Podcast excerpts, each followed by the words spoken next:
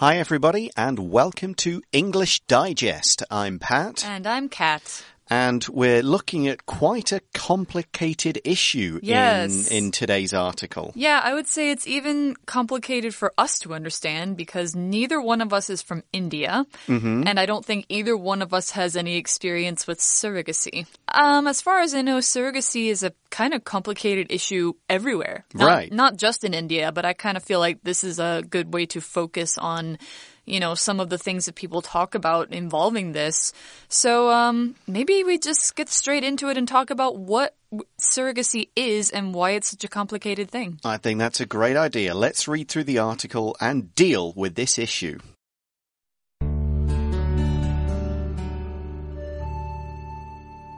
In February last year, the Indian government took a significant step toward regulating the practice of surrogacy in India.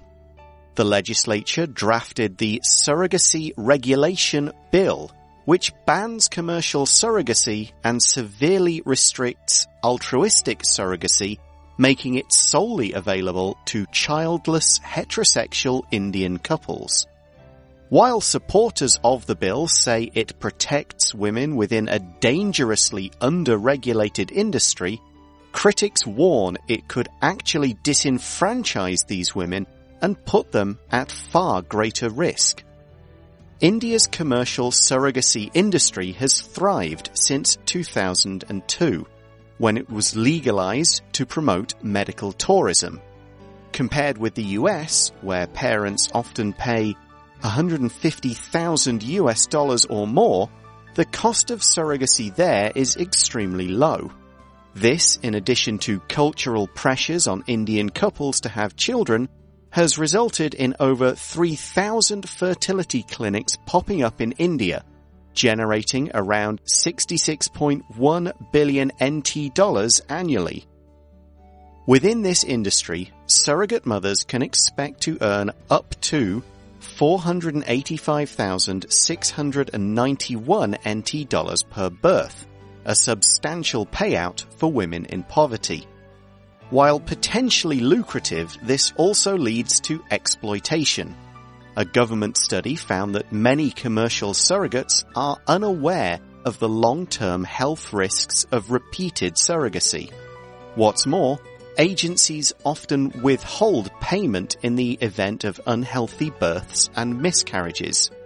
Then there is the ethical concern regarding the commodification of women's bodies, a worry shared by other surrogacy banning countries like Germany and France. While support for the criminalization of commercial surrogacy is widespread, some believe an outright ban to be dangerous. When commercial surrogacy for gay couples was outlawed in 2012, Indian clinics began sending surrogate mothers abroad, requiring them to carry out their pregnancies in environments where they were strangers to the local language and culture. It's been argued that India should continue to permit commercial surrogacy but tighten regulations, particularly those surrounding the well-being of surrogate mothers. Whether the new bill will reflect this advice before it becomes law remains to be seen. All right, so this is a very complicated issue, like we said. It's about India's surrogacy shutdown. And I think before we get into anything else, we need to explain what surrogacy is. Mm -hmm. So, surrogacy, or being a surrogate, is when uh, for any of various reasons, usually it's because um, the woman in a couple or the couple is both men and can't have babies, um, they you, they hire a woman to uh, get pregnant with uh, somebody else's sperm material, yeah, basically. Yeah, and and um, carry the baby to term, and then the baby becomes the other couple's or the other parents as soon as she gives birth. So it's so it's not her baby legally. Exactly. Yeah. So it's like, okay, man A, woman B, they want to make a baby, woman B can't have it. Mm -hmm. So they put man A and woman B's kind of genetic material inside woman C, yep. who bears the child. Yeah. So the child doesn't really have any DNA of the woman it was growing in inside. Yes. Uh, it, although it was fed by her and, you know, there were some cells passing back and forth. Yeah. Um, but in terms of what it'll look like, it'll look like parents A and B. That's right. Yeah. So it's their material, but a different womb. Hmm. Let's say that. It's it's like a womb for rent. I think is what people have compared it to. Yeah, exactly. Like someone who Yeah. can have babies is hiring out their ability to do that for people who can't. Yeah, and you can understand how this could be very complicated and very controversial. Yes, uh, and so we're calling, we're looking at this as a shutdown. If you think of a shutdown, you often think of turning off a computer or when, uh, a, say, a factory is shut down, all the machines are turned off. And that's the idea here. They're trying to shut down something. They're trying, uh, as a noun, it's all one word. As a verb, it would be two words. But it's basically trying to stop something from happening, stop something from operating. Mm-hmm. So, in February last year, last year being 2020, the Indian government took a significant step toward regulating the practice of surrogacy in India. And I would say regulating is actually quite a light word here mm, because it, seems like, like a- you said, it's a shutdown. It is. Uh, re- the whole idea of regulating is a key word here. What it means is controlling it, making sure there are proper laws that apply to it, giving it more oversight to make sure everything is done right. Um, but you can regulate something in, in sort of different ways. It could be a very light way where you're just kind of keeping an eye on it and making sure there are rules. Or there is heavy regulating, which is where mm-hmm. you put in loads of extra rules and actually make it very difficult to happen at all. Yeah. And often when there is heavy regulation of something, people start trying to go outside the rules to get it done. You think of Yep. when the US banned alcohol.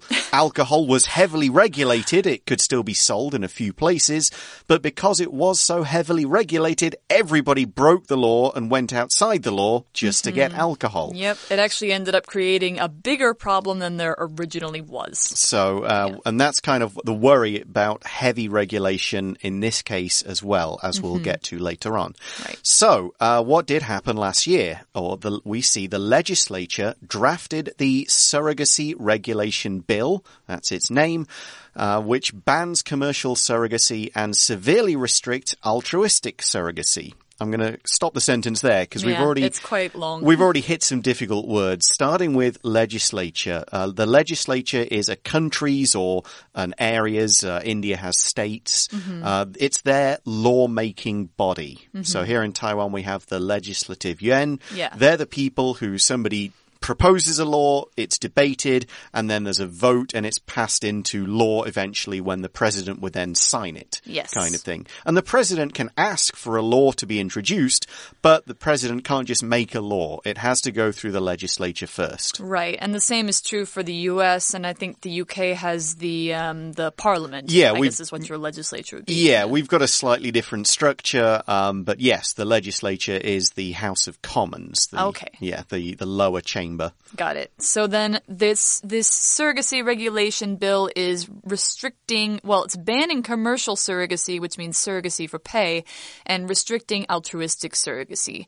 Now altruistic is an adjective from the noun altruism, which means to do something out of the goodness of your heart. Basically, mm-hmm. to do something out of a desire to be kind, out of a desire to help somebody else. So in this case, altruistic surrogacy is surrogacy without pay, just because the woman wants to help this couple. Yeah, maybe uh, maybe the, that woman has lost her husband. She never she feels like she'll never marry again, but she still wants to kind of take part in childbirth and carrying a child.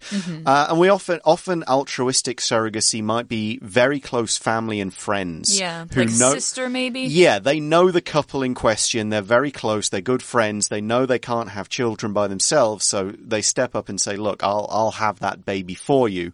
So that's what we kind of think of as, uh, or I imagine more altruistic surrogacy Yeah. it is. It's it's almost never going to be a stranger unless Yeah. it's someone who's really volunteering for no money out of the goodness of their heart. But it Yeah. could well be a close friend or relative. Right, somebody who says like, I want to make this happen for you, so you don't have to pay me, I will just do this for you. Yeah. Yeah. But we see that even altruistic surrogacy, this kind, uh, is being regulated and restricted. And we see in the article it's making it solely available to childless heterosexual Indian couples. Solely basically means the same as only. It, it can only happen in this sole or only condition. Yeah. Um, so if you said, uh, I'm going to do something and I'm going to solely do sports today, it means you're only going to watch sports on TV. Yep. I'm going to clean the house, but actually I'm, on- I'm going to solely concentrate on the bathroom. You're only going to clean the bathroom. Yeah. So solely is just a, a little bit fancier way to say only. Right. Yeah. And they're saying it's only or solely available to childless heterosexual Indian couples. Now, heterosexual, uh, you could also say straight. It means people of the two different genders, man and woman, boy and girl, um, who are attracted to the opposite gender. Mm-hmm. Yeah. So basically, the traditional idea of marriage in India, it's a man and a woman, and that's the only people who can um, have altruistic surrogacy now. Yeah, a married couple who can't have their children by themselves. Yep. So we see in the introductory paragraph, while supporters of the bill say it protects women within a dangerously underregulated industry, critics warn it could actually disenfranchise these women and put them at far greater risk.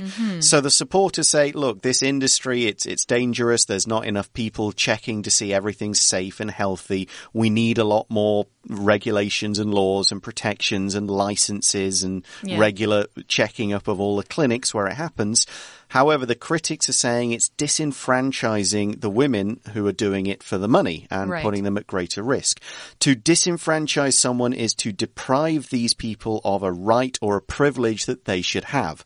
We often think about it in terms of voting. If someone is disenfranchised from voting, it means they lose their right to vote. Um, Yeah. Certain levels of criminals lose the right to vote. I think if you're, is it a federal crime or something? Yeah, if in the US? in the U.S. if you have a felony on your record, you're Right. not you are not in certain states you're not able to vote. Okay. In certain states you are, but it depends on the state. Everything depends on the state Oh, in the U.S. Yeah, sure.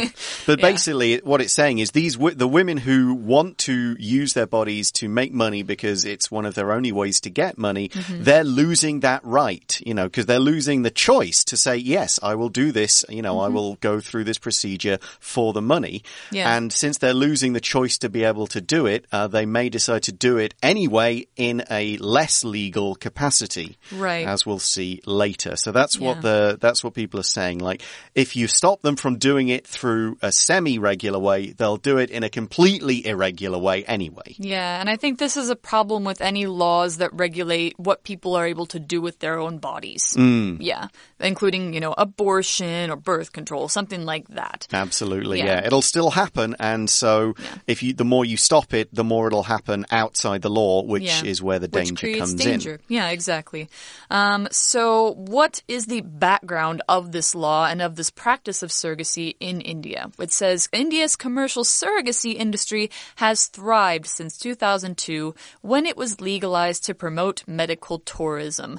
Now, thriving is um, kind of the opposite of what they're trying to do with banning. So, when something is thriving, it means that it is doing extremely well. It's um, making a lot of money in this case, or it's um, it's you know it's it's yeah, like I said, it's doing extremely well. Yeah, a lot, a lot of you know, a lot of A lot of people are doing it. Yeah, a lot of people are doing it, and for medical tourism, they made this legal. They allowed women to use their bodies in this way uh, to choose to give birth to other people's kids Mm-hmm. Yeah. to promote medical tourism. So couples could, from all over the world would come to India to basically have a room uh, womb for rent uh, to have the baby done there, and that's it because it was cheaper there, it was easier there, it was legal there. Yeah. And we kind of see the difference in costs here. So we Yeah, see in exactly. compared with the US, where parents often pay 150,000 US dollars or more, and that is to have a surrogate mother, to have Right. Someone deliver the baby. Mm-hmm. The cost of surrogacy there, meaning in India,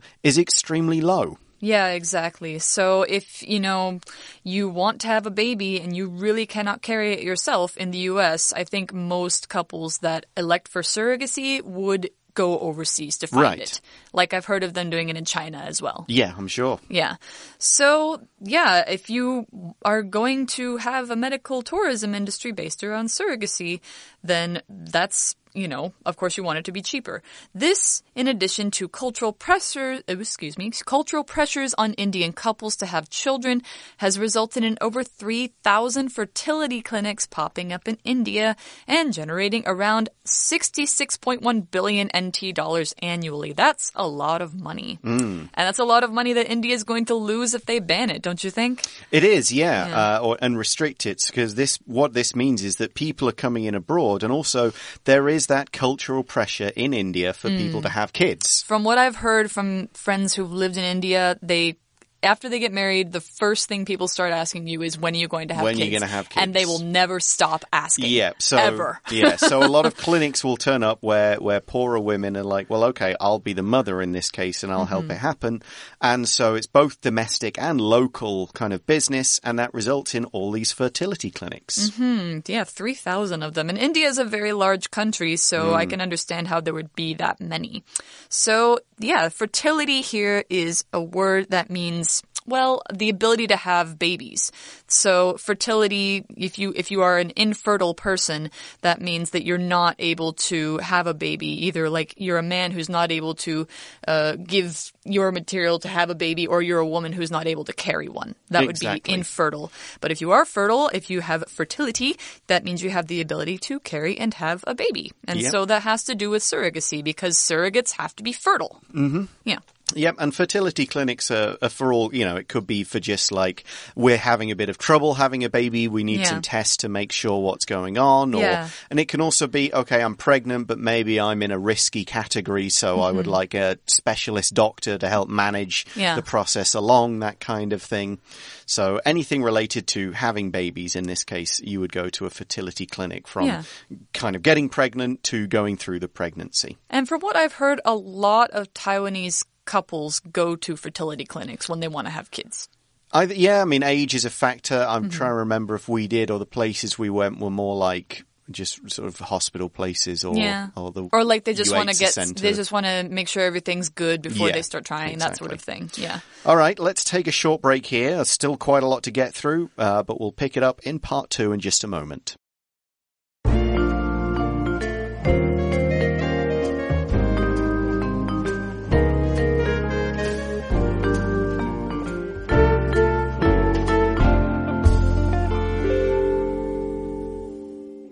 Welcome back. So we're talking about the surrogate uh, surrogacy industry in India and the new regulation that's coming in. And we, we've we've talked a bit about some of the rules, but we really want to concentrate on the mothers here because Yes. it's their bodies that are at risk. Yeah. And we can find out in this start of this next paragraph, the third one, why many people do it. We see within this industry, surrogate mothers, so that's the adjective form, can expect to earn up to 485,691 NT per birth. Very specific number. Yeah. Maybe that's I think it- it's converted from a US amount. yeah, or a rupee amount, Yeah. which is the Indian currency. Uh, Yeah. Either way, it is a substantial payout for women in poverty. Mm-hmm. A payout is a one-time payment for a particular job, a service. Um, maybe it's money you're owed, but it's basically here's the money, here it is. That's the reward or fee for whatever has just happened. Right, exactly. And I, I remember seeing a story about like one of these women who, uh, I think she's in her 30s, her husband died, she has two kids to raise, so she decided to do surrogacy and she's done three pregnancies and made a lot of money that she's able to use to send her kids to college. Yeah, makes Yeah. Complete sense. So, yeah, it is a substantial payout and it can actually help women get out of poverty. Mm-hmm. And while potentially lucrative, though, this also leads to exploitation. So, we've got a positive word and a negative word here. Let's talk about lucrative first. Something that is lucrative is something that can help you to make a lot of money or can get you a lot of money. So, if you have a lucrative job, if you have a lucrative um, business, that means that it's something that is making you lots and lots of money. Mm-hmm. Yeah. So people will do it because it's lucrative and they'll get rich, but this also leads to exploitation. Uh, to exploit something is to really take an advantage of that, of a situation for your benefit, even if that involves using other people. And we use this almost always negatively because someone is being exploited. They're having their dreams, they're having their needs basically used for somebody else's gain. Yeah, or their bodies used for somebody else's gain. Exactly. So this kind of exploitation, which is the noun form, is basically, a, you can imagine poor women saying, yeah, I'd like to rent my womb out and somebody going, okay, well, I know a way I can make a lot of money selling your womb and taking cuts and just doing it for the money and not being safe and taking advantage of these women's poor situation, possibly yep. low education, just to you know, yeah. really make money for themselves and not look after the mothers, not look after the babies, yeah.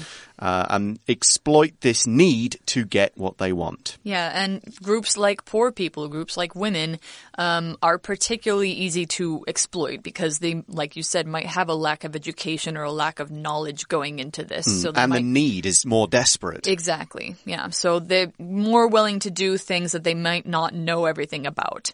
So a government study found that many commercial surrogates are unaware of the long-term health risks of repeated surrogacy. That's something they should be informed about if mm. they are if they are going to be a surrogate. Like you should go in with full knowledge, but apparently that is not what's happening. Yep. Uh, if you just do it again and again and again, you know, yeah. it's probably not going to be as good for you. Yeah. And the more babies you have, the more your body's going to, you know, not be able to do as well in the future. Right. Yeah. What's more, agencies often withhold payment in the event of unhealthy births and miscarriages. Ooh. To withhold something means to not give it even though you should be giving it. It's mm -hmm. kind of owed. So if a company is not happy with your performance, they might withhold some of your wages and say, we're not going to pay you or your yeah. full money now. We'll pay it next month if you do yeah, well. That's garnishing your wages. Yeah, or yeah. if there's a some kind of like contract deal, it says, well, you didn't fulfill your end of the bargain, so we'll withhold the full payment until you do fulfill it. Something like that. Yep. So basically, they don't pay them the full amount. Maybe they don't pay them any if there's an unhealthy birth or a miscarriage. So a miscarriage is when the pregnancy does not result in a happy outcome. Um, yeah. The baby will die in the womb or it will be stillborn, which is when it's born not alive. Yeah. Something terrible like that. Yeah, so a miscarriage means the, the death of the baby. Mm. Yeah. Then there is the ethical concern regarding the commodification of women's bodies, a worry shared by other surrogacy banning countries like Germany and France. So you can see India is not the only place that is doing this or has done this. There are numerous other countries that have banned surrogacy or made it very hard to get um, because of concerns like ethical concerns concerns. Ethical uh, means concerns about something being, you know, right and being good for people, being moral mm -hmm. or being um, just, something like that. So, you know, is this a right thing to do? That's an ethical question. Exactly. Yeah. And what's what's up for ethical consideration here is the commodification of women's bodies. Mm -hmm. Commodification is to turn something into a commodity, which yeah. is a thing that can be bought, bought and, and sold. sold and rented and so on, and just treated like property rather than a person. Yeah. Um, so it's as we've we've kind of talked about a womb for rent, and that's basically the commodification of it, turning yeah. what is you know the the miracle of childbirth into a business for popping out babies. Yeah, and when you put it that way, it sounds shocking, but that's basically what it is. Right. Yeah. Okay, and uh, we've seen other countries have banned it because they share this worries. Yeah. So let's move on to the conclusion and also look at some of the other kind of difficulties and things to be considered. So while support for the criminalization of commercial surrogacy is widespread, some believe an outright ban to be dangerous. So people do, there is a lot of support for the idea of stop making this a job keep it for people who need babies, but don't make it a business. Mm -hmm. uh, keep yeah. that side of it as a criminal thing as possible. And that's so that's why for ethical reasons, commodification reasons, or for the sort of worry about agencies yeah. withholding payment and exploiting people. Yeah. That's why there is support for this but hmm. let's look at the other side. An outright complete ban could be dangerous. Yeah, exactly. For the reasons we talked about before, that anything regulating people's bodies, they're going to try and do it anyway. And if they do it in an illegal way, then there's no regulation at all, and they probably will get hurt. Yeah, and we kind of see an example of what happened in the past next. Yeah, so when it's, it says when commercial surrogacy for gay couples was outlawed in 2012, Indian clinics began sending surrogate mothers abroad, requiring them to carry out their pregnancies in environments where they were strangers to the local language and culture. So, yeah, we see that there was already a law that kind of restricted commercial surrogacy, making it illegal for gay couples. That's what outlawing means. It makes it outside of the law, it makes it illegal, it makes it criminal. So, basically, basically, there's already been a partial ban. So, you know, it was already saying that um, only heterosexual couples could have commercial surrogacy. Now it's heterosexual couples can only have altruistic surrogacy, so it's even farther banned. Mm. Yeah. But we see that people, uh, Indian clinics, got around this just by sending the mothers, the surrogate mothers, abroad, mm -hmm. uh, which meant that it still went on. Everybody still got paid. There was even less oversight and health concerns about what was going on. And these mothers were in strange countries where they couldn't speak the language. They didn't know the culture. They maybe couldn't talk to the doctors in their own yeah. language. And they still had to go ahead with everything, presumably because they'd signed the deal. They were being maybe exploited. They yeah. were just doing it for the desperate need for the money to get out of poverty. Yeah. So, as we've said from the start, it still goes on. They just find ways to get around whatever regulations are in place yeah. if the regulations are too tight. And, you know, particularly what, how can they expect that this won't continue to happen? Exactly. Because, you know, getting around those laws would mean sending them abroad again. So there might, it might just end up happening even more. Yeah. So this is a preferred idea here. The the next sentence kind of shows what some people would prefer to happen. It's been argued that India should continue to permit commercial surrogacy, but tighten regulations, particularly those surrounding the well-being of surrogate mothers. So this is a different viewpoint. It's like keep it, keep commercial surrogacy, mm -hmm. keep this thing for money. And yeah, if you're going to regulate it, do all the regulations in favor of safety, in favor yes. of health, in favor of less exploitation. Make the regulations about that, not who can do it and who should get it and who's it allowed for. Yeah. Make all the laws to be about safety. Yeah, so it's it's got to be about the safety of the mother who's carrying the child, mm -hmm. not the people who are able to access it. Yes, exactly, because it's really it is all about the mother and then the baby is once it's born. Yeah. They're the ones who need the most protection. They're the ones who need the well-being taken care of to stop the exploitation, the sending abroad and all the other stuff. Mm -hmm. So what it says is whether the new bill will reflect this advice before it becomes law remains to be seen. So that means it hasn't really been put into set in stone yet. It's mm. uh, it's still being processed, and you know there's been delays because of COVID and all that. Yeah, but um, different political groups are kind of having their say and trying yeah. to get their spin on the law and push one way, pull the other way. Exactly. We're not sure what the eventual surrogacy regulation bill will look like. Yeah, exactly. So maybe by the time you hear this, maybe it will have been passed. You can look it up yourself and try to find out. But I think that's all we've got. Yeah, we are out of time. Thanks for sticking with us through this pretty long, complicated, kind of difficult article. Yeah, we hope, hope we've learned something. Yeah, we hope we've explained it in a way that helps you understand what it's all about. Mm -hmm. Thanks for listening, everyone. For English Digest, I'm Pat. And I'm Kat. Talk to you again soon. Bye. Bye.